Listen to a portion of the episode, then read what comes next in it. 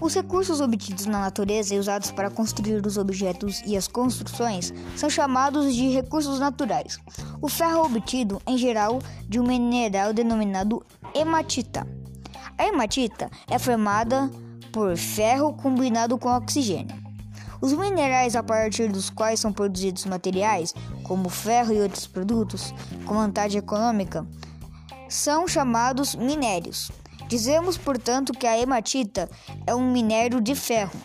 Outros exemplos de minérios explorados economicamente são a galena, um minério de chumbo, a esfarelita, fonte de zinco, a cassiterita, um minério de estanho, e a bauxita, bauxita da qual se obtém o alumínio.